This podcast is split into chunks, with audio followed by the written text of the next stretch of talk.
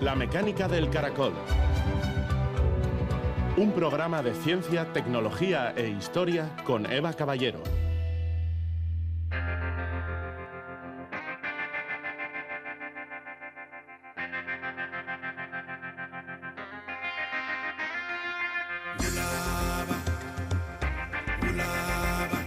Somos parte de la naturaleza y nuestro bienestar depende de una relación saludable con ella. Si la destruimos, perdemos sus beneficios. Georgina Meis, ecóloga.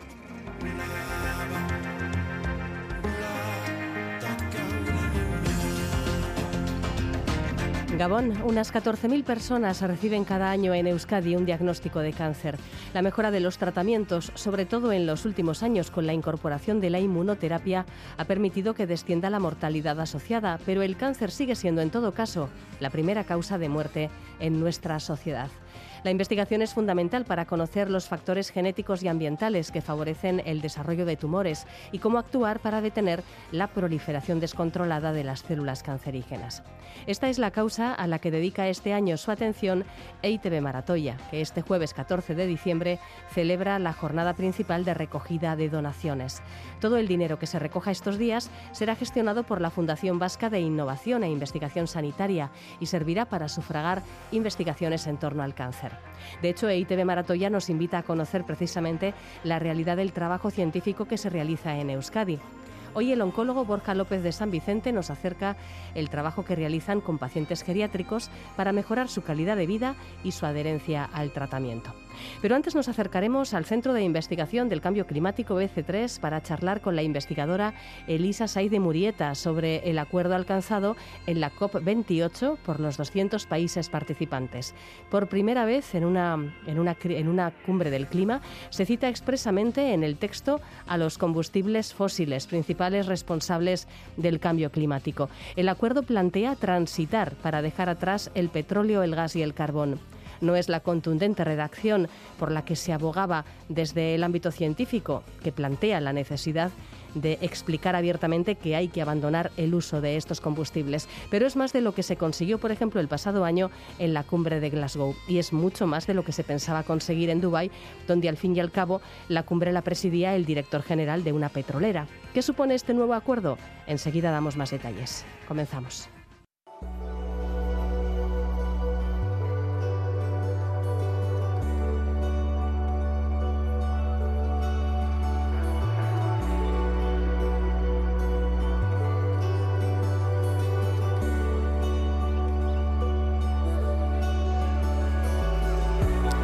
Elisa Saide Murieta es investigadora del BC3, Centro Vasco de Estudio del Cambio Climático, donde analiza cuestiones como la adaptación al cambio climático y los impactos económicos de esta crisis global. Con ella vamos a repasar un poco lo primero que podemos eh, comentar sobre eh, la declaración que se ha aprobado en esta COP28 en Dubái.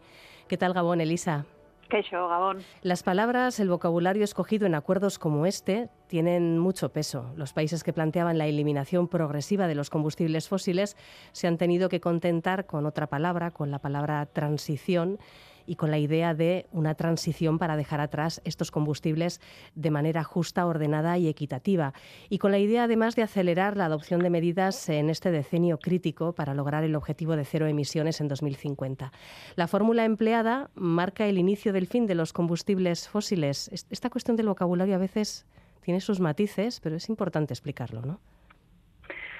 Bueno, es, es que yo creo que sorprende mucho eh, cuando empiezas a, trabajar un poco o a analizar un poco los documentos de la COP, pero eh, realmente las negociaciones y las discusiones eh, giran a veces en torno a palabras muy concretas, ¿no? Entonces, efectivamente el léxico tiene muchísima importancia y sobre todo en determinados temas, pues no se deja nada al azar y se mira muy bien las implicaciones legales, jurídicas, económicas que puede tener cada una de las palabras, ¿no? Entonces, bueno, pues efectivamente, eh, algunos países, como los países europeos o los países más vulnerables ante el cambio climático, pues querían un lenguaje más contundente pero por otro lado teníamos también a los países eh, cuyas economías dependen más de los combustibles fósiles, a los países exportadores de petróleo que, querían todo lo contrario, ¿no? Bueno, pues en ese tiravida entre las dos partes al final se ha llegado a un punto intermedio, que es lo que suele ocurrir en la mayoría de las negociaciones, que no es ideal para nadie, pero es el punto en el que todos se han podido poner de acuerdo, ¿no? Y como decías, pues eh, ese punto eh, habla de una transición alejándose del uso de los combustibles eh, fósiles. Yo creo que es importante también que destaca eh, lo crítico de la década en la que estamos viviendo, eh, en línea un poco con, los informes del IPCC que nos dicen que si queremos mantener el objetivo de 1,5 vivo tenemos que reducir las emisiones globales pues un 45% en 2030. Entonces, eh, ciertamente lo que hagamos en esta década es realmente crítico, pero poniendo el objetivo más allá, en 2050, eh, planteando economías o sistemas neutrales en carbono para esa fecha. Los países deben presentar en 2025 sus planes de reducción de emisiones. La forma en la que evolucionen los sistemas energéticos en este sentido es una de las claves fundamentales. ¿Apunta este documento medidas a seguir en, este sentido? Sí, el Acuerdo de París prevé efectivamente que los países presenten actualización de sus compromisos cada cinco años.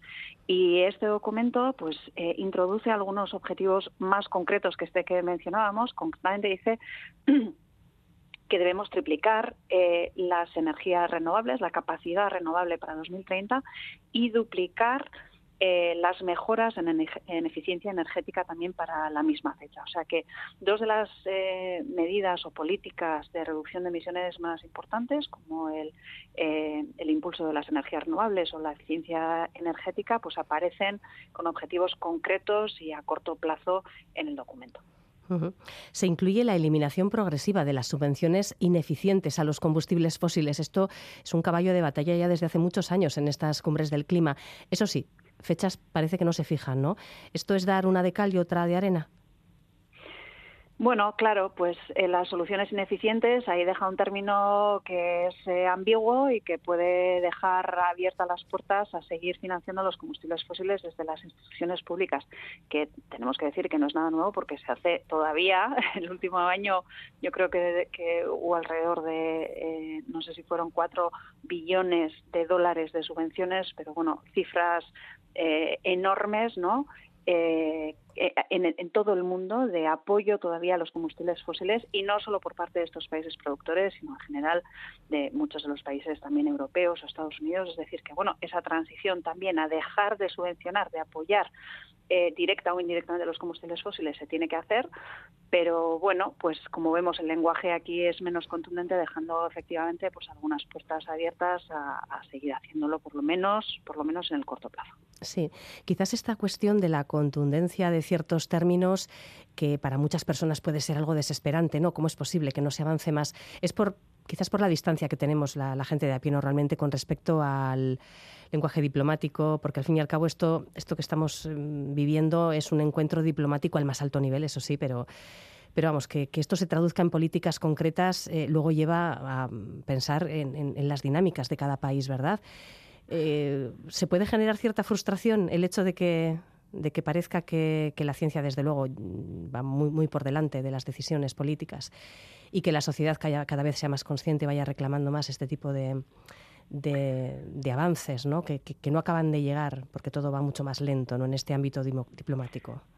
A ver, yo entiendo perfectamente porque es frustrante a veces también eh, para nosotros y hay determinados momentos de, de las discusiones ¿no? que, que son realmente bueno pues eh, frustrantes, ¿no? Que, que, giran en torno a aspectos más formales a veces que de fondo, eh, pero como bien decías, pues es un contexto diplomático donde también hay intereses geopolíticos. muchas veces lo que subyace detrás de algunas posiciones pues tampoco está clara. Entonces es, es realmente eh, poner de acuerdo a 198 países que tienen eh, pues intereses eh, no solo diferentes sino a veces contrapuestos no y estoy pensando por ejemplo en los países de insulares del Océano Pacífico no cuya pues prácticamente podemos decir que su existencia está en riesgo. Hasta los países exportadores de petróleo pues pues vemos ahí todo un abanico de, de situaciones estatales completamente diferentes no Entonces, cuando hablamos de, mm, de, falta de entendimiento, pues lo hacemos un poco desde nuestra perspectiva aquí en, el País Vasco, ¿no? Eh, y, y, pues con una preocupación, con un nivel de vida determinado y con una preocupación y unas ganas de avanzar más rápido, siendo conscientes de efectivamente lo que dice la ciencia. Pero claro, también partimos de un punto del, desde el que quizás es más fácil avanzar que en otros sitios, ¿no? Entonces, bueno, lo que quiero decir es que realmente poner de acuerdo intereses tan eh, dispares es muy complicado y bueno, y aunque parece que efectivamente a veces estamos dando vueltas sobre lo mismo, pues yo creo que, que pequeños avances está habiendo y yo creo que lo importante también es no dar marcha atrás y que siga habiendo un mensaje claro de que la transición eh, hacia sociedades neutras en carbono es eh, no tiene vuelta atrás eh, irá más o menos rápido, pero lo que está claro es que el mensaje es que esto sigue avanzando y es un mensaje que se ha aprobado en una cumbre con un presidente eh, de un petroestado eh, y bueno, creo que eso tiene su importancia también. Sí, sí. Se pide que se aceleren las tecnologías de producción de energía renovable y aquellas que reducen o eliminan la presencia de carbono en la atmósfera. Sin restar importancia, faltaría más a lo que los avances científicos pueden conseguir, son los cambios sociales y económicos lo que debe estar en el centro del debate, más que los eh, avances científico-tecnológicos que apreciamos enormemente y que sabemos que van a estar ahí, eh, vamos, eh, al pie del cañón, ¿no? por así decirlo. Pero realmente mm, centrar toda nuestra esperanza en, que haya avances que, permitan el milagro de, retirar cada vez más carbono de la atmósfera puede hurtar el debate social y económico que también es necesario? Bueno, personalmente yo creo que, que, no, que la tecnología nos tiene que acompañar en este proceso, pero no va a ser la única solución y, como muy bien dices, va a haber que hacer apuestas eh, tanto en el ámbito económico como social que deben acompañar esta transición. ¿no? Lo que pasa que este tipo de lenguaje tiene su eh, tiene su razón de ser y es que, durante la cumbre ha habido mucha discusión sobre si teníamos que hablar de, eh, de dejar atrás los combustibles fósiles o dejar atrás los combustibles fósiles que no tengan medidas de eh, captura y almacenamiento de carbono. Entonces, eh, yo creo que este punto responde un poco a ese interés de los países exportadores de petróleo, de decir, bueno, se puede producir petróleo de una forma más eficiente por medio de tecnologías de eh, captura y almacenamiento de, carbono, ¿no? Y yo, mi sensación es que tiene, este punto tiene que ver con, ese interés de, de los productores. Claro, ¿Cuál es el problema? Bueno, pues que hasta ahora estas tecnologías todavía son muy caras, no son muy eficientes, no están desplegadas a nivel global y en cualquier caso quedarían aspectos pendientes, porque aunque fuéramos capaces de producir, de producir combustibles fósiles de una forma muy eficiente y sin emisiones, luego hay quien consume esos combustibles fósiles, ¿no? A través de, por ejemplo, el consumo de gasolina o gasolina en nuestros vehículos, etcétera, ¿no? Es decir, esas emisiones seguirían yendo a la atmósfera. No es eh, no es la solución o no es la única solución. Probablemente las tecnologías y algo de captura y almacenamiento de carbono también está previsto en, esas trayectorias que prevé el IPCC, pero sin duda todo esto tiene que ir acompañado de un cambio social eh, y de eh, frenar, reducir drásticamente la dependencia que nuestras economías tienen de los combustibles fósiles. Algo interesante de la declaración que se ha aprobado es que plantea la adaptación a las nuevas condiciones, en las condiciones que, vienen marcadas por el cambio climático, al mismo nivel que la mitigación del propio cambio climático. De manera que, más que nada, porque tenemos que, que aceptar que los límites de temperatura que se habían planteado en el Acuerdo de París pues son difícilmente alcanzables. ¿no? Ya hay previsiones, proyecciones científicas que hablan de escenarios de un calentamiento de entre 2,1 y 2,8 grados con respecto a la era preindustrial, con lo cual en fin, mm, ¿crees que hay una esta apuesta por la adaptación puede también suponer un revulsivo? A ver, yo estoy muy contenta eh, de que la adaptación por fin esté, digamos, eh, al mismo nivel que la mitigación. ¿no? Yo creo que este es un paso muy importante. Es verdad que el Acuerdo de París ya incluía la adaptación como uno de los objetivos del acuerdo, el avanzar en, en alcanzar sociedades resilientes a los impactos del cambio climático. Como dices, ya no es solo lo que pueda venir en el futuro, sino que hay muchos impactos que están ocurriendo ya y que van a ser ineludibles, ¿no? Es decir, que adaptarse eh, reducir las emisiones, por supuesto, eso es un deber absoluto. Nadie está diciendo que adaptarnos signifique dejar de reducir, ¿no? Reducir es necesario para frenar el cambio climático, pero aún así toda la inercia de los cambios que se han llevado a cabo hasta el momento, pues van a suponer algunos impactos que serán más tenues, obviamente, que si vamos a, a aumentos de temperatura que van más allá del 1,5 o de los 2 grados que se prevé en París, ¿no?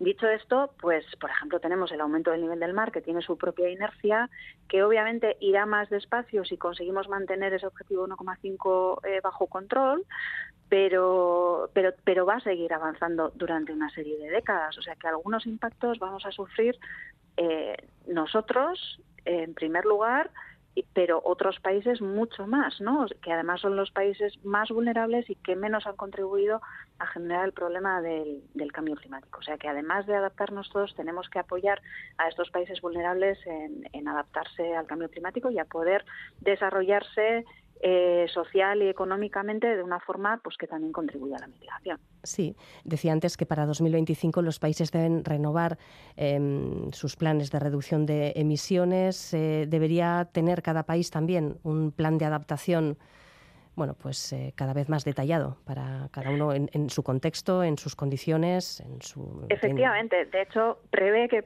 que para 2030 todos los países tengan un análisis de riesgos y que todos los planes de adaptación se hayan desarrollado o actualizado en base a ese análisis eh, de riesgos. O sea que en materia de adaptación también establece algunos objetivos eh, bastante eh, concretos, aunque la adaptación es mucho más intangible, no tiene una métrica concreta como la mitigación, ¿no? En términos de reducción de las emisiones, pero sí que hay algunos objetivos que, bueno, que yo creo que actúan como guía de hacia dónde debe avanzar la adaptación también en, este sentido. Parece una idea eh, que, tenía que, resultar obvia, ¿no? Porque para muchísimas cosas un país funciona como una empresa y una empresa si algo tiene es análisis de riesgos. Entonces quizás en ese sentido nos hemos dormido un poco en los laureles, ¿no? A la hora de ver por dónde pueden ir los problemas que nos pueden surgir en el corto plazo. Sí, yo sí, yo creo que por un lado eh, bueno, algunos impactos no han sido evidentes y yo creo que pensábamos o se pensaba durante mucho tiempo que los impactos iban a venir en el futuro, ¿no? Entonces yo creo que a veces hasta que no vemos eh, pues los peligros no, no actuamos, ¿no? Procrastinamos un poco, yo creo, en, en, este sentido. Eh, entonces yo creo que sin duda es importantísimo, tenemos que prepararnos, como dices, para hacer frente a, a los riesgos nosotros y ayudar a que otros se preparen también, porque bueno, yo creo que los impactos nos van a afectar a todos, eh, pero no a todos de la misma manera, ¿no? No hay más que recordar, por ejemplo, las las imágenes de Pakistán, de las inundaciones del año pasado, con millones de personas desplazadas, con un tercio del país sumergido. Bueno, pues aunque aquí también sufrimos algunos de los impactos, no tienen esa magnitud. Y la capacidad de recuperación de una situación como esa tampoco es la misma. Sí, sí. De hecho, en las cumbres del clima se alzan numerosas voces de las naciones que resultan, por un lado, más vulnerables ante los desastres ambientales que ya se están produciendo y los que están por venir, y que además eh, no son precisamente eh, algunos de los principales países responsables de esta crisis. ¿no? no son países que hayan contribuido con su desarrollo desatado a a este problema. Los casi 200 países que se han reunido en Dubái en esta COP28 han acordado la puesta en marcha de un nuevo fondo de pérdidas y daños para compensar a estas naciones vulnerables. ¿Esto em, supone un poco la, continuar en la línea de lo que ya se había planteado o, ha supuesto de alguna forma un cambio importante? Bueno, yo creo que Vamos a ver, el tema de las pérdidas y daños que tiene que ver. ¿Supone un poco la, eh, continuar en la línea de lo que ya se había planteado o, ha, ha, supuesto de alguna forma un, cambio importante? Bueno, yo creo que, vamos a ver, el tema de las pérdidas y daños que tiene que ver con, con aquellas situaciones que no, que no se han podido evitar y que no se van a poder evitar en el futuro, ¿no? Eh, y que sobre todo se dan en, estos países más vulnerables. Durante mucho tiempo este debate no se quiso prácticamente ni abordar, un poco ante la preocupación de que pudiera haber eh, eh, responsabilidad ¿no? sobre los daños, eh, responsabilidades que pudiera dar pie a responsabilidades jurídicas ¿no? sobre ese tipo de situaciones. Y de repente el tema de las pérdidas y los daños ha tenido un revulsivo que se plasmó en el acuerdo de la última de la Copa anterior en Egipto de aprobar la creación de un fondo. Eh, durante este año se ha venido trabajando en la, en la arquitectura de, ese fondo y se aprobó el fondo el primer día de, de la cumbre, ¿no? El 30 de noviembre, a la vez que la agenda de, de la cumbre. Entonces, bueno, a mí sí me ha sorprendido la velocidad que un tema como estos ha, ha tomado de repente, que además estuvo acompañado de un montón de compromisos financieros por parte de algunos países. ¿Quedan aspectos pendientes? Bueno, pues queda ver un poco eh, claro, eh, en esta cumbre ha habido compromisos de aportaciones, empezando por, eh, por los propios Emiratos Árabes, que, anunciaron una aportación de 100 millones al fondo, seguidos de Alemania, que hizo otro tanto, y de otra serie de, países que fueron ampliando ¿no? Eh, las aportaciones a ese fondo. Pero, como decía, bueno, pues alguna de las preocupaciones de los países más vulnerables y de y del activismo climático un poco, es decir, bueno, si estas aportaciones van a tener continuidad, qué nivel van a alcanzar las aportaciones, porque eh, un poco antes de la cumbre se publicaba eh, por Naciones Unidas eh, lo que se conoce como el GAP de la adaptación, un informe que analiza bueno, pues cuál sería la necesidad de adaptación teniendo en cuenta diferentes escenarios climáticos y dónde estamos y qué nos hace falta, ¿no? Y ahí sí se veía que las necesidades de financiación son pues del orden de 10 veces mayores de lo que hoy en día está encima de la mesa, al menos si no cambiamos la estructura financiera, ¿no? Que esa sería otra de de las opciones. Entonces, bueno, yo creo que sí es un paso significativo, es un reconocimiento a que hay países que, han, que prácticamente no han contribuido, han contribuido muy poco al problema, pero que están sufriendo impactos eh, pues terribles, tanto en pérdidas económicas como en pérdidas no monetarias, en pérdidas de vidas humanas o de formas de vida. Eh, es un reconocimiento de que hay que apoyar a estos países y bueno, pues lo que creo que tiene que tener es una continuidad en el tiempo y eso es lo que iremos viendo en las próximas cumbres. Y en las próximas cumbres eh, podría haber nuevos planteamientos de, estructura financiera, lo que comentabas, que, que puede haber cambios que, resulten mucho más ambiciosos. Yo creo que una reestructuración del, sistema financiero actual eh, sería algo muy necesario ¿no? en la situación actual, de forma que eh, que hubiera un alineamiento de las diferentes vías de financiación en todos los sentidos. Es decir, bueno, todo tiene que ser acorde con avanzar hacia una reducción de combustibles fósiles y hacia sociedades más resilientes. Es decir, no tendría sentido que estuviéramos apoyando proyectos o iniciativas de impulso a los combustibles fósiles o que hicieran más vulnerables esos países, ¿no? Entonces, eh, sí parece, hay algunos llamamientos hacia revisar el sistema financiero para alinearlo con los objetivos eh, climáticos. Eh, la eh, presidenta de Barbados, es una de las voces que, más vemos. Eh, en la prensa a favor de, este cambio en, el régimen financiero, que como digo yo creo que sería muy interesante. La verdad es que no me atrevo a decir si es eh, factible, al menos en el corto plazo, pero sí sería muy interesante verlo, la verdad. Otro resultado positivo de esta COP28 ha sido la declaración de líderes sobre el sistema alimentario, que además fue un acuerdo muy temprano, justo al principio de la cumbre.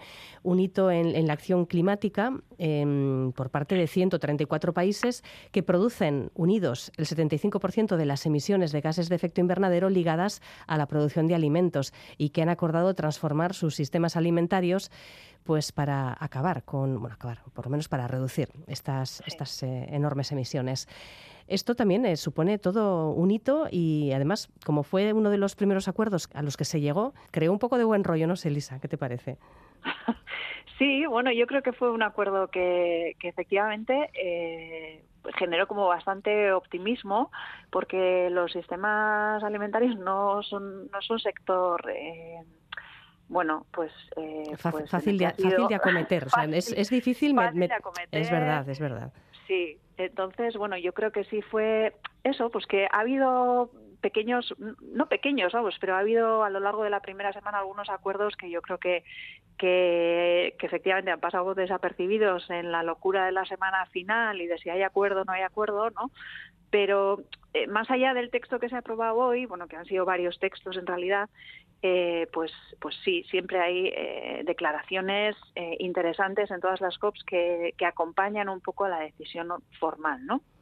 Y en este sentido, Claro, es que cuando cuando me preguntan a veces, ¿no? Sobre sobre bueno, pues la dificultad de, dejar atrás los combustibles fósiles, pero tenemos que darnos cuenta que están en todos los sectores de nuestra sociedad, ¿no? en la forma en la que generamos la energía, eh, nos movemos y nos alimentamos también, ¿no? O nos vestimos incluso, ¿no?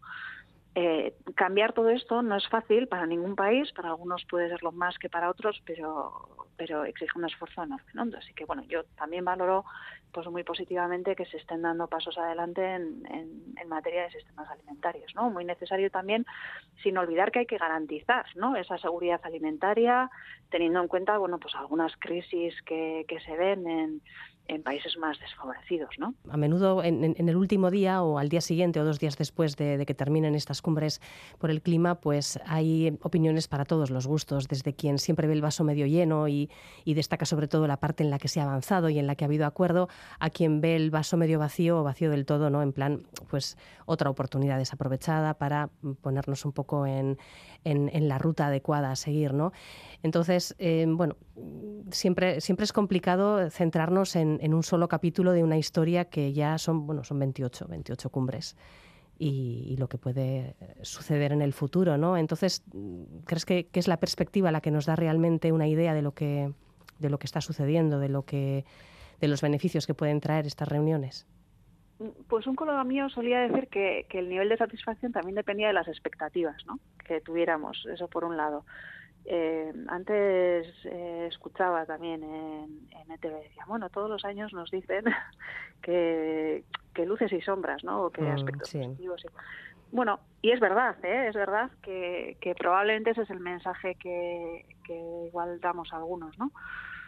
Pero eh, yo entiendo perfectamente que eh, un poco pues esa desazón, ¿no? Ante la falta de, de, un mensaje contundente, de la urgencia que hace falta, pero por otro lado, eh, pues no sé, yo he podido ver un poco la complejidad de poner eh, a veces al nivel de cada palabra de acuerdo a 198 países. Eso es dificilísimo, porque es que a veces, eh, ya te digo, hay veces que las posiciones enrocan y yo no soy capaz de entender ni por qué, ¿no? Desde fuera, mirándolo, escuchando las posiciones de unos y otros y decir, pero ¿por qué están tan enrocados en algo que que, sería relativamente sencillo eh, desde mi punto de vista resolver, ¿no?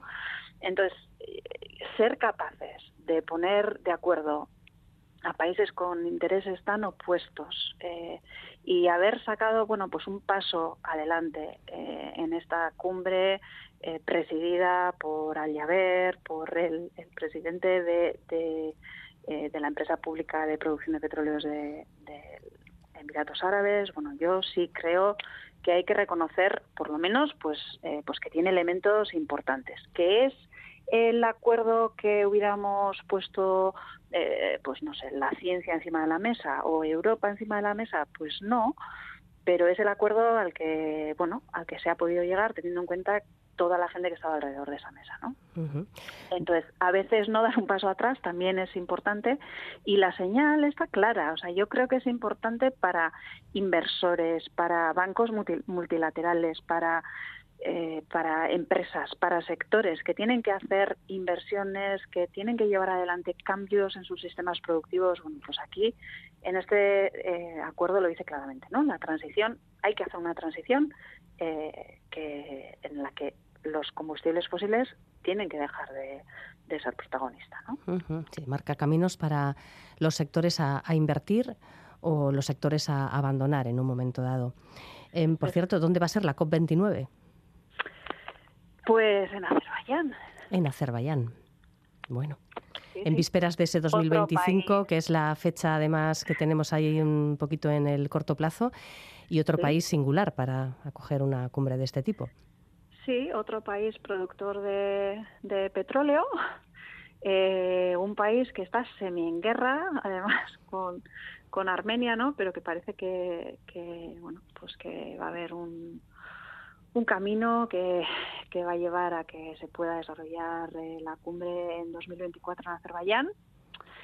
Eh, y bueno, pues eh, con algunos trabajos, a ver, eh, hay un acuerdo importante en la, en, la COP, ha habido un acuerdo importante hoy, pero muchos temas han quedado encima de la mesa que pasarán a la siguiente COP, o sea que todo no está resuelto y algunos temas se retomarán en la próxima, ¿no? y además, como decías, 2025, pues que va a ser otra fecha importante donde los países tienen que actualizar sus compromisos, pues la COP 30 se desarrollará en Brasil. O sea que bueno, tenemos un par de citas eh, adelante que seguiremos de cerca. Exactamente. Elisa Said Murieta del BC3, muchísimas gracias. Hasta otra ocasión, Agor. Es que recasco, Zuey.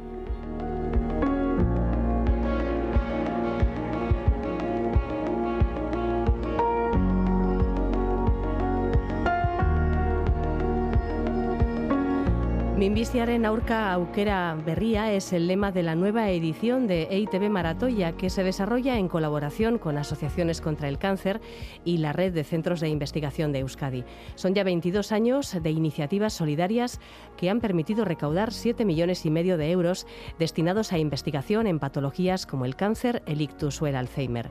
En esta ocasión tenemos en marcha una gran acción social para ayudar a la investigación de la primera causa de muerte en Euskadi, el cáncer. Bueno, pues nos acompaña ya Borja López de San Vicente, oncólogo en la OSI Bilbao Asurto. Buenas noches, Borja. Buenas noches, Eva. Eh, podemos hablar, si te parece, de los, de los números, de las cifras del cáncer, cuáles son los más frecuentes.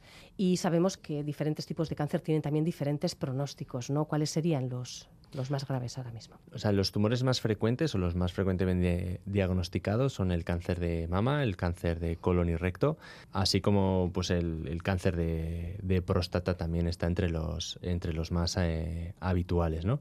Y también el cáncer de pulmón hay una diferencia entre que se le llama cáncer a pues eh, prácticamente a muchas enfermedades diferentes y como comentas, ¿no? El pronóstico es muy diferente en función de en qué momento se, se diagnostique y qué tratamientos se puedan hacer. Por lo tanto, hay tumores menos frecuentes o eh, que, otros, pero que tienen una mortalidad más alta, pues como tumores digestivos, tumores de páncreas o el, o el cáncer de pulmón.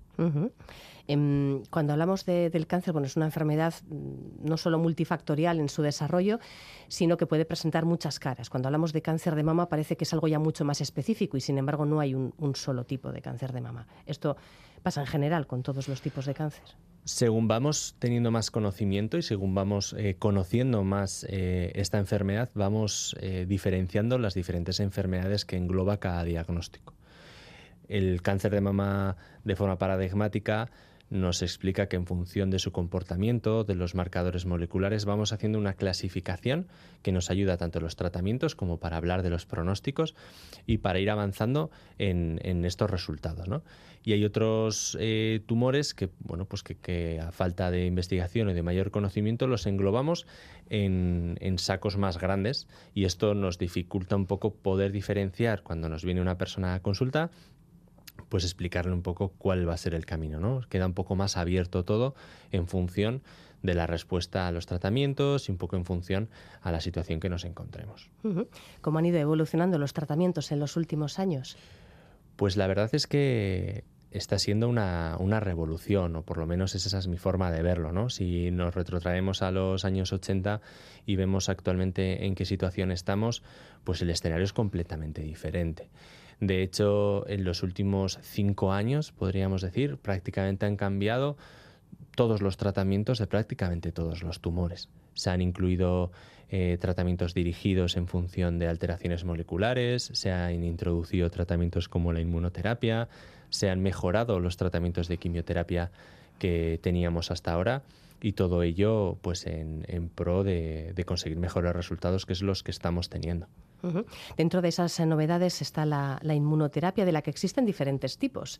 Em, ¿Cómo podríamos resumir un poco este concepto de la inmunoterapia? Bueno, la inmunoterapia como, concepto es un tratamiento que educa a nuestro cuerpo para poder eh, atacar o, luchar contra, contra los tumores, contra el cáncer.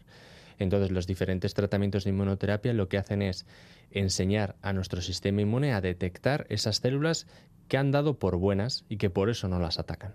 Entonces, bueno, pues existen diferentes eh, mecanismos, pues eh, anti-CTLA4, anti-PD1, anti-PDL1, que son diferentes mecanismos con el objetivo eh, siempre el mismo, ¿no? Que es eh, utilizar diferentes herramientas para controlar estas enfermedades. Y esas herramientas, por ejemplo, el utilizar unas u otras que depende del perfil del paciente, del tipo de tumor, por ejemplo, que presente, del tipo de cáncer Pues se incluyen diferentes eh, situaciones. Eh, por ejemplo, hay tumores que se, se consideran más sensibles a tratamientos con inmunoterapia, como puede ser el melanoma, en el que llevamos una trayectoria mayor a la hora de, de tratar a estos pacientes con inmunoterapia y se van combinando diferentes estrategias. Y hay otros tumores en los que se está accediendo a estos tratamientos o hemos demostrado eficacia en el subgrupo de pacientes particular más tarde. Entonces ya vamos haciendo diferentes mm, eh, análisis, estudios de laboratorio que nos permitan diferenciar en qué personas eh, debemos utilizar este tratamiento y qué personas se van a beneficiar de, asociar este tipo de técnicas. Y es un poco uno de los avances más grandes que hemos vivido en los últimos pues, 5 o 10 años. Tener un tratamiento más personalizado, entonces, ¿no? El tratamiento personalizado, yo eh, rompo una lanza a favor de todas las personas que han ido tratando esta enfermedad, siempre porque siempre tratamos a cada persona. Lo que sí que es cierto es que podemos tener diferente arsenal terapéutico, diferentes opciones e ir cambiando un poco en función de los resultados que vayamos teniendo, que es lo que hablan o se llama la medicina de precisión. La edad es un factor de riesgo para desarrollar cáncer, ¿no? De hecho, eh, hay, hay algunas cifras o algunas ideas que nos plantean que en llegando a cierta edad, ¿verdad? un porcentaje elevado de las personas acabarán desarrollando de una forma u otra Sí, ahora mismo las estimaciones de la Sociedad Española de Oncología Médica nos dicen que uno de cada dos hombres y uno de cada tres mujeres va a acabar teniendo un diagnóstico de cáncer.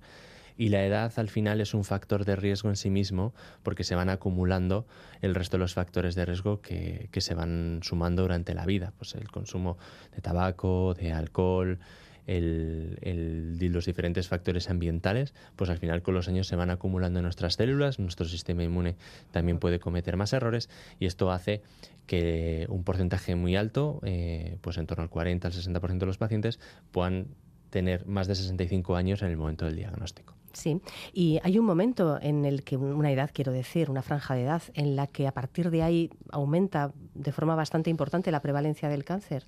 No, yo creo que es una línea continua, una línea exponencial. Sí que es cierto que, cuantos más años se tienen, pues es más probable tener un diagnóstico, pero es, eh, es un acumulativo, porque va, es un acumulativo a lo largo de la vida y sí que es cierto que a partir de los 60, de los 70 años, vamos viendo que, la incidencia es, cada vez más alta. Sí, por cierto, existe la creencia, eh, ya nos contarás exactamente si tiene algún tipo de, sentido, eh, la creencia de que los tumores se desarrollan de forma más rápida en los jóvenes y de forma más lenta en las personas mayores. Y no es, no es raro escuchar que, que alguien diga, bueno, pues a mi madre, a mi padre, a mi abuelo, a mi abuela, le han diagnosticado un tumor, pero como es tan mayor, pues va muy lento, muy lento, muy lento. Y entonces, bueno, parece que la cosa va bien. ¿Esto, esto tiene algún sentido? Bueno, o sea, tiene un sentido a nivel estadístico, pero no a nivel personal. El, pronóstico. Esto nos, lo vas a tener que explicar. Esto lo voy a explicar, sí, sí, a eso voy. El, la evolución de una enfermedad depende de las características de esa enfermedad y no de, y no de la persona o de la edad de la persona que tenga. Esto viene a ser, si tú tienes, un, tienes 75 años y te diagnostican un tumor muy agresivo, la evolución y el pronóstico lo, va a marcar el pronóstico de esa enfermedad. ¿De acuerdo? Sí que es cierto que hay ciertos tumores que son de perfil, eh, pues quizá pues de mayor lento crecimiento o más benignos, que se diagnostican de forma más frecuente en personas mayores. Y entonces se asocia a que las personas mayores, como falso mito, les va a ir más lento por un mero hecho de la edad. Pero la edad no es un factor protector a la hora de tener una enfermedad más benigna, sino es la medicina de precisión esta que hemos hablado, sino es analizar de forma detallada cada enfermedad para poder detectar en qué persona va a ir de una forma o de otra. Sí. Y la edad cuenta también a la hora de planificar el tratamiento, o sea, eh, necesitan las personas mayores una atención diferenciada. Sí, o sea, la, la, edad nos va cambiando y va haciendo que la heterogeneidad entre las diferentes personas aumente. Ya vamos viendo, ¿no? Cuando eh, vamos avanzando en edad, que las personas no llegan a esta fase de la vida de la misma manera. Hay gente muy autónoma, que se ha cuidado mucho, que tiene un muy buen estado general y no tiene enfermedades asociadas frente a otro grupo poblacional que puede estar, pues bueno, pues eh, más machacado, ¿no? Digamos.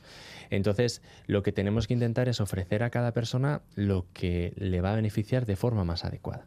Para ello estamos desarrollando herramientas en las que evaluemos de forma más individualizada a esta población que tiene, eh, bueno, pues un, que hay que tener un especial cuidado a la hora de hacer un beneficio-riesgo de todos los tratamientos que, podamos ofrecer sin sobretratar a nadie, o sea, sin dar un tratamiento más de lo que le corresponde, pero sobre todo siendo equitativos y ofreciendo eh, no ofreciendo el tratamiento que se merece y que, y que necesita cada persona. no, no evitar o, o quitar ningún tratamiento a una persona por el mero hecho de ser eh, mayor. Sí, el hecho de que algunas personas mayores puedan, bueno, algunas o muchas en un momento dado, puedan tener ya tratamientos crónicos para otras dolencias, no sé, diabetes, por ejemplo, se me ocurre, o cualquier otra dolencia ya crónica, ¿Esto influye en el pronóstico de, un cáncer? Quiero decir, ¿pueden, pueden los tratamientos chocar, eh, no avenirse en sí, cierta Sí, por supuesto. O sea, al final el hecho de que tener una comorbilidad, que significa tener más enfermedades en un momento, tenemos que hacer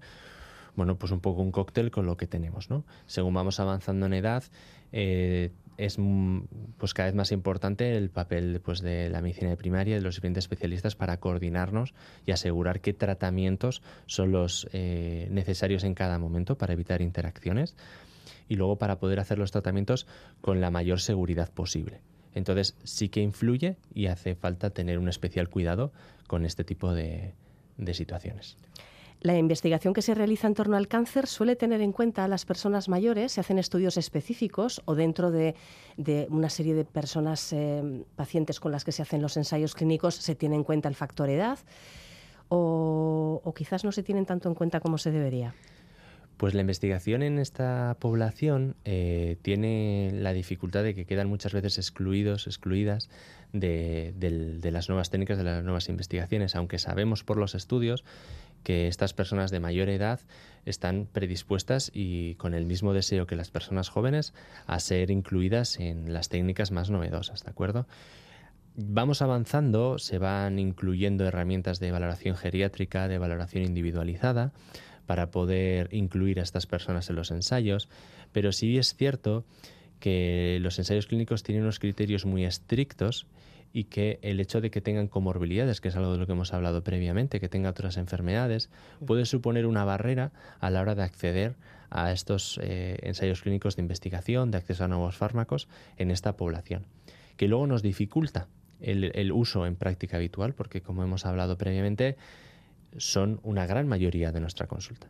Entonces vamos avanzando, se van viendo estudios, estudios, eh, bueno, pues eh, randomizados, que significa que están comparados del mayor nivel de evidencia científica en esta población y que debemos avanzar, pero queda mucho trayecto por hacer. Y tenemos que desde las sociedades, de las sociedades científicas y desde la sociedad en general entender que estas personas tienen que participar para luego poder darnos esa información y que se puedan beneficiar de todos los tratamientos. ¿En qué consiste la investigación que realizas precisamente con pacientes mayores y en la que colaboras con los tres institutos de investigación sanitaria de Euskadi? Pues de la OSI Basurto llevamos pues ya unos 10 años eh, trabajando en individualizar estos tratamientos y en hacer esta valoración eh, geriátrica, esta valoración individualizada en población mayor y que nos ayuda a tener una mejor y más información de las personas que se nos sientan delante en consulta a la hora de tomar decisiones. Y luego vamos seleccionando intervenciones que puedan mejorar tanto la calidad de vida como la adherencia a, los tratamientos. ¿no? Y una de estas eh, líneas de investigación en la que colaboramos eh, pues con esto eh, de Biodonosti, con esto de BioAraba y, y BioVizcaya, que es el proyecto Oncofrail, en el que es un proyecto muy bonito en el que colaboramos diferentes estamentos, desde la parte clínica como la parte de laboratorio, como la parte de ejercicio físico. Y la idea es poder evaluar de forma individualizada a los pacientes mayores que estén en tratamiento activo y poder hacer una clasificación y asimismo una intervención de ejercicio físico dirigida, individualizada, para mejorar los resultados de autonomía, de calidad de vida y de adherencia al tratamiento. Es un éxito de coordinación porque al final participamos desde, eh, desde Vizcaya, Guipúzcoa y Álava, investigadores clínicos, investigadores básicos en el estudio de biomarcadores y con equipos de ejercicio físico, eh, en caso de, Bilbao con Bilbao Quirolac, que al final es un ejemplo de coordinación y de sinergia, un, ejemplo de aunar fuerzas para investigar y poder ofrecer a nuestros pacientes mayores las mejores de las oportunidades. Es eh, interesante porque ya hace muchos años eh, que sabemos que, mm, que, hay mucha investigación en torno a los beneficios de ciertas dietas en relación con el cáncer y otras muchas enfermedades, pero en los últimos tiempos se hace también mucho hincapié en el ejercicio físico, no solamente en temas relacionados con enfermedad, sino con el envejecimiento saludable en un momento dado y entendemos que un envejecimiento saludable ayuda a superar mejor estos, estos temas.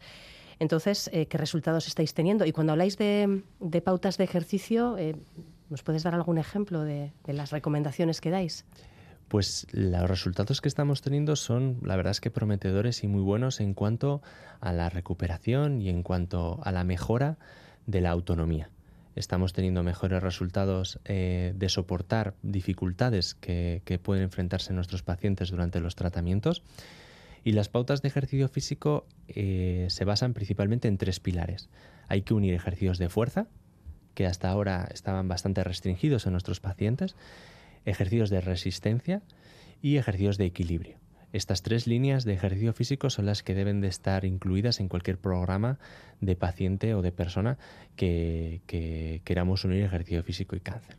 Hay diferentes eh, pautas en función del estado funcional de donde partimos o incluso del momento en que nos encontramos.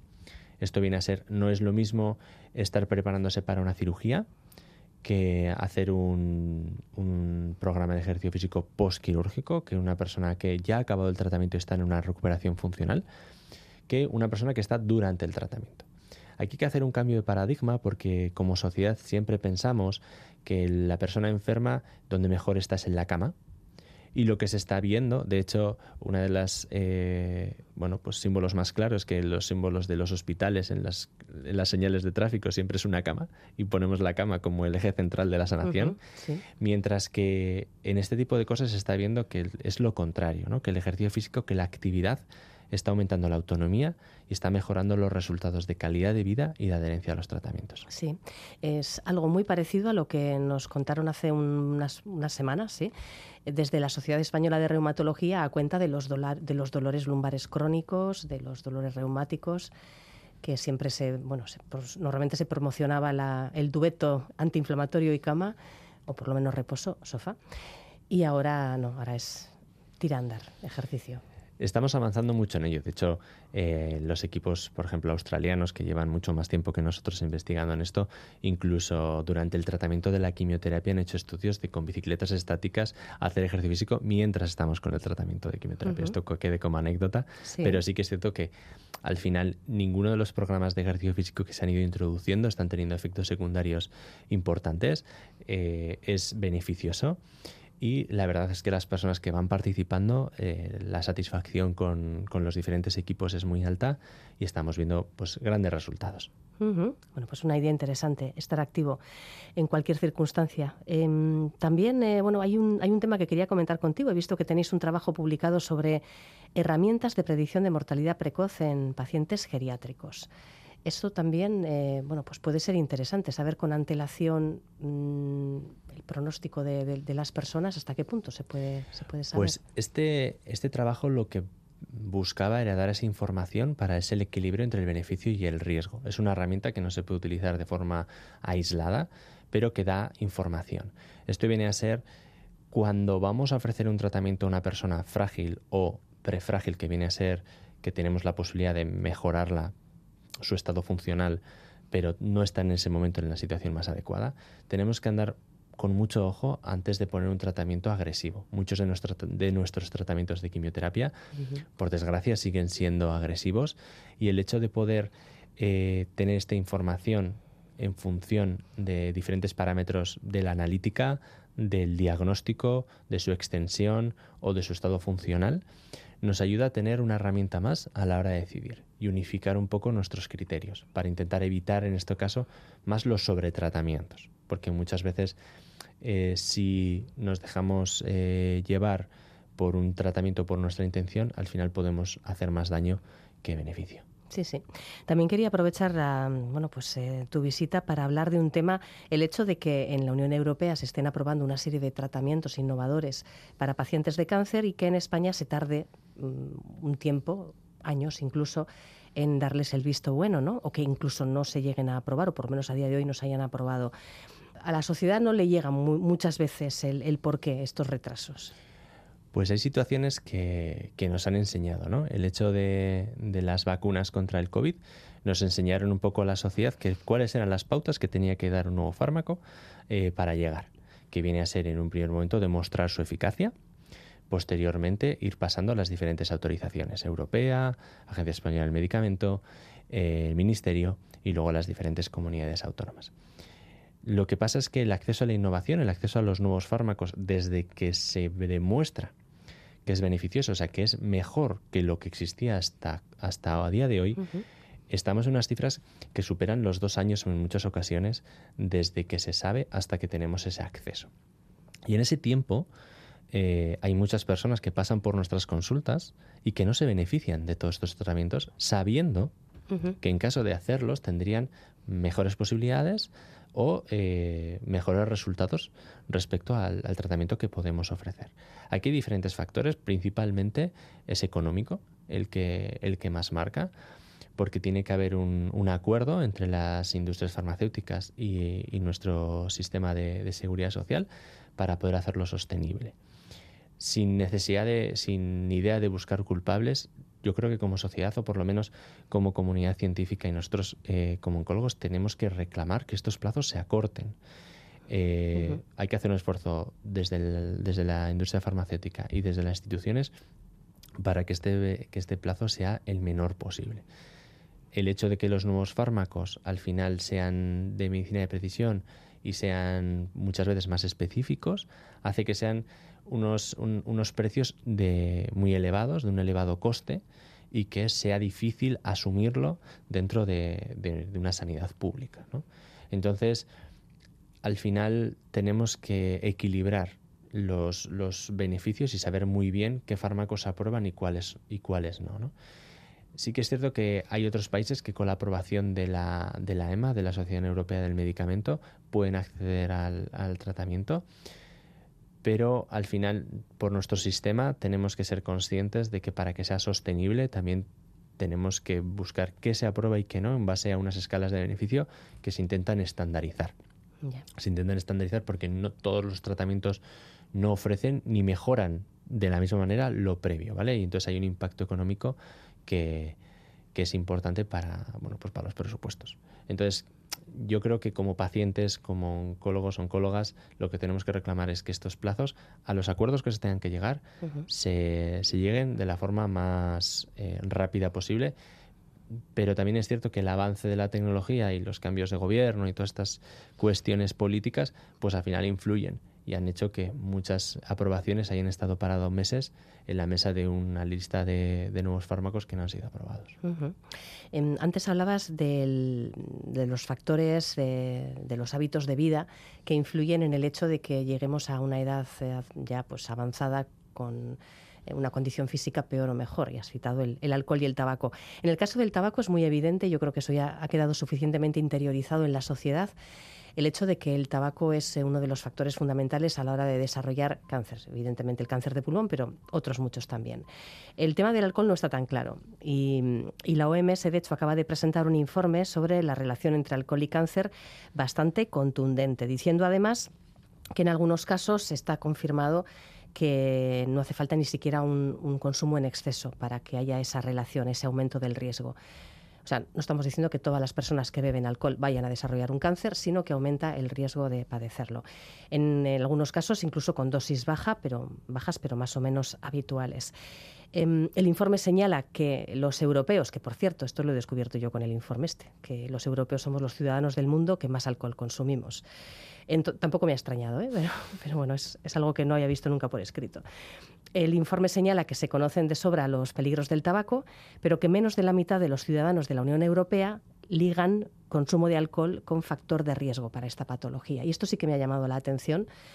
Y, no sé, quería pedirte tu opinión como oncólogo sobre, sobre la visión que tenemos de este consumo tan ligado, por otro lado, a, la vida social, a las reuniones familiares, con amigos, etcétera. El consumo de, tabaco sí que ha hecho un cambio, un proceso a lo largo de la sociedad de entender como un factor de riesgo claro. Y el consumo, además, mm, se interpreta de forma muy clara y directa como nocivo. El alcohol, sin embargo, está muy dentro de nuestra sociedad y de la sociedad vasca, eh, asociado a las reuniones familiares, al, poteo, eh, lo entendemos y lo asociamos única y exclusivamente con ocio. Y lo que entendemos como consumo habitual, consumo normal, muchas veces es un consumo excesivo sin demonizar y sin intentar culpar a la gente del consumo de alcohol, sí que tenemos que avanzar en ese ser conscientes de que el consumo de alcohol, aunque sea de forma esporádica, es nocivo y actuar en consecuencia. El factor de riesgo para el cáncer está establecido en muchas patologías no solo en, tumores como el hepatocarcinoma, que al final es un, del, que es un tumor del hígado que está claramente relacionado con el consumo de alcohol, sino otros muchos tumores que pequeños consumos también han demostrado ser un factor de riesgo para aumentar su incidencia. Con esto, ¿qué quiero decir? Pues que no podemos evitar eh, ser como somos, ser de esta sociedad y que también hay que disfrutar. Pero que seamos conscientes de que su consumo es perjudicial. Y como todo, si podemos hacer un consumo responsable, eh, tirando más a esporádico que a habitual o puntual más que esporádico, pues estaremos mejorando nuestra calidad de vida. No sé si tanto actual, pero sí futura. Sí, sí. En Irlanda en 2026 va a poner eh, etiquetas en, el alcohol sobre los riesgos que puede suponer para la salud, el consumo, etcétera. Bueno, las, las típicas advertencias que ya aparecen en las cajetillas de tabaco. Em, el resto de países de la Unión Europea, pues no, o lo están pensando o no parecen ser muy propicios a este tema. Es verdad que que no es agradable, ¿verdad?, estar tomando algo en un bar eh, con los amigos y tener esas imágenes o esas advertencias en las etiquetas pero a lo mejor llegamos a ello. Yo creo que Irlanda al final es un país que viene de una problemática de un consumo de alcohol muy elevado y quizá son pioneros en esto porque también supone un problema muy importante en su sociedad. Pero al final los mecanismos de marketing o de, de advertencia que utilicemos para concienciar a las personas de que es algo nocivo, bueno, pues tenemos que buscar cuál es la forma desde la educación, desde la sociedad, desde el ejemplo, eh, creo que tenemos que avanzar en explicar que es un riesgo y no solo para el cáncer. Hay muchas otras enfermedades que están asociadas y que empeoran mucho eh, con el consumo de alcohol. Bueno, pues apuntado y si alguien tiene curiosidad, en la página web de la Organización Mundial de la Salud está ese informe. Borja López de San Vicente, muchísimas gracias por habernos acompañado. A vosotros.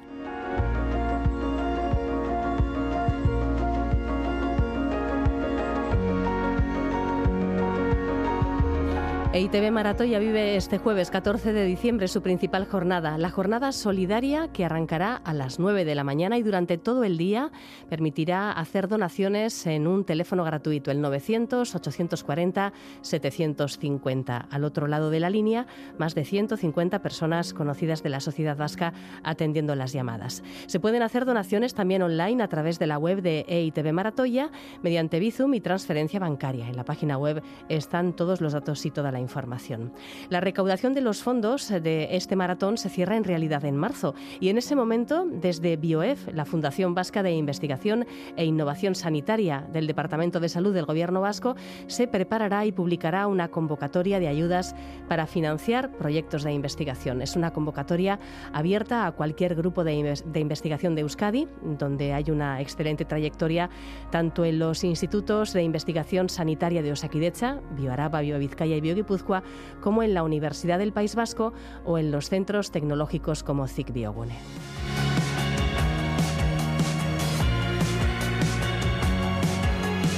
Os invitamos a seguir esta jornada especial de EITV Maratoya que tendrá lugar a partir de las 9 de la mañana de este jueves 14 de diciembre. Agur, feliz noche.